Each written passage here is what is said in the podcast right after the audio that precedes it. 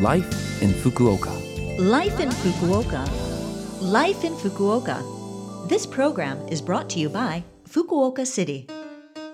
Good morning, and thank you for listening to Life in Fukuoka on Love FM with me, Colleen. This program is just a short show to share with you tips on how to live in Fukuoka City more comfortably, as well as give you information from the city and things to do when you're out and about. For all of that, make sure you tune in every Monday morning for Life in Fukuoka in English. Life, in Fukuoka. Well, Golden Week, as they call this set of holidays coming up, will begin at the end of this week, the last week of April, and go into the first week of May. If you're able to get next Monday and Friday off, then it'll be quite a long Golden Week for you. So, do you know what the holidays are that make up this holiday time? It starts with Showa Day on April 29th, Constitution Day on May 3rd, Greenery Day on May 4th, and Children's Day on May 5th. And depending on how the timing works out, and if you can get the non holiday days off, this week can go from 7 to 10 days. Any idea why it's called Golden Week? Well, there are quite a few theories as to where the name came from, but the most popular origin is that it came from Japanese radio lingo. Golden time was an expression used in the radio industry to denote the period with the highest listener ratings. As there were many holidays concentrated in the week from the end of April to early May, many leisure based industries experienced a spike in sales, including the film industry, which prompted the managing director of one film company to dub the week Golden Week based on that radio lingo. So, what is your plan for this year's Golden Week? I'll start mine early in a sense. I do still have to go to work, but before the Golden Week rush begins, I plan on going to the Kawachi Fuji Park in Kitakyushu to enjoy the wisteria there. I have dinner plans with some friends that I haven't seen in a while, and I'll also catch a bit of wrestling at Yahoo Dome at Dontaku Wrestling. It'll be a busy Golden Week for sure, but I want to make the most of it this year. If you haven't made any plans yet, don't worry, there are lots of things to do here in Fukuoka City. Especially this year, after three long years, the Hakata Dontaku Minato Matsuri, a festival with over 800 years of history, will be held again. The Hakata Dontaku Minato Matsuri is a parade in which men and women of all ages wear costumes of their choosing and parade through town while keeping beat on a shamoji. The festival is held on May 3rd and 4th every year, and there are stages and spaces around town where dance performances are also held. It's a wonderful event that makes the town even livelier. And if you do want to do some shopping while on holiday, from today, April 25th, the new shopping complex, Lalaport Fukuoka, is open. However, it's not just about shopping. There are also restaurants, a movie theater, sports facilities, and loads of fun for those who have kids. All right, for those of you who want to be outside, I would recommend cycling and a few other outdoor sports.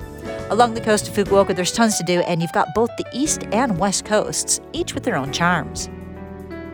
Looking to the east, there are beautiful blue seas all around, and you can feel the history on, in the air if you visit Shikanoshima. The symbol of the island is Shika Umi Shrine, located on a small mountain on the island. As you walk along the main path to the shrine, you can also sample fresh seafood and get some shopping in at the shops along the way.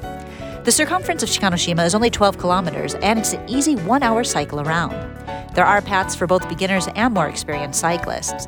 You can take a boat from Bayside Place Hakata to the island, and you can even bring your bicycle with you. If you don't have a bicycle, not to fear, you can rent one on the island or even one from Umi no Nakamichi if you're out that way. All right, now to the west. There in the Kitazaki area, you'll find beautiful coastal roads and some great photo spots, along with stylish cafes. From Tenjin, it takes about an hour to get up to the Kitazaki area, but it's a real escape because you can go fishing, glamping, hit up some of those popular cafes I just mentioned, and get lots of photos to post and share with friends. If you go to the Itoshima Hanto or Itoshima Peninsula, there are bicycles available to rent and also stand up paddleboard, which is good fun for even beginners.